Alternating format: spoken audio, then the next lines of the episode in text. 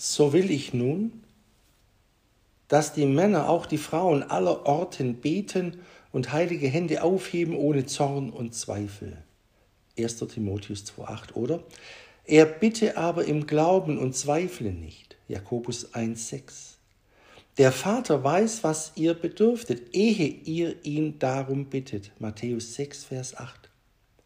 Ich sage nicht, dass ich den Vater für euch bitten werde, denn er selbst, der Vater, hat euch lieb, weil ihr mich liebt und glaubt, dass ich von Gott ausgegangen bin. Johannes 16, Vers 27.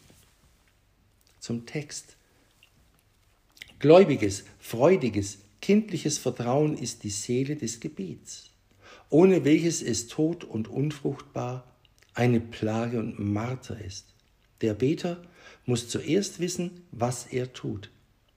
Das Gebet, ein mächtiges Werkzeug, ohne Raum, ohne Zeit.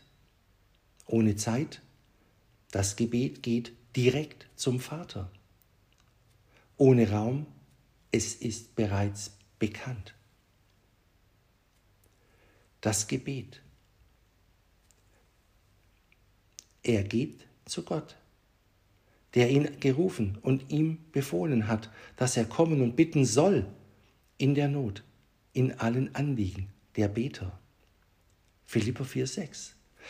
Das gibt schon einen guten Grund des Vertrauens, Zweitens die Überzeugung, der Glaube. Gott weiß, was ich fühle, wie es mich drückt, ehe ich es ihm sage. Es geht dem Vater selbst nahe, was dem Kinde am Herzen liegt. Drittens endlich des Sohnes Versicherung. Der Vater hat euch lieb. Es bedarf meiner Fürbitte nicht einmal, aber dennoch bittet er für uns zum Überfluss, dass wir ja nicht zweifeln sollen. Das ist die Ursache, warum uns die Apostel Paulus und Jakobus ermahnen. Wir sollen unsere Hände und Herzen ohne Zweifel zu Gott erheben, denn wer zweifelt an dem Worte der Verheißung des Wahrhaftigen und Treuen, der schändet und lästert Gott. Dessen Gebet ist also viel mehr Sünde und Lästerung als Verehrung und Anbetung Gottes. Gott hat es gesagt. Ich soll bitten, er wolle geben. Jesus hat es gesagt, der Vater wird geben.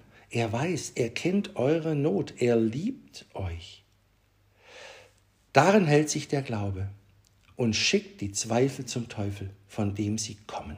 Ja, lieber Beter, Gott nahe sein heißt, den Teufel zu verbannen. Ja, lieber Beter, Du musst Gott und seine Treue erfassen und mit beiden Armen nicht loslassen, wenn dich alle Teufel losreißen wollten. Ich halte dich, ich will dich nicht lassen, du segnest mich denn. So spricht schon der Israelit.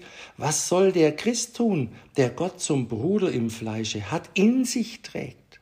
Es darf kein Bruder seinen Bruder, keine seine eigenen Glieder verlassen. Dafür muss Christus stehen. Bete, Lieber Leser, liebe Leserin, bete.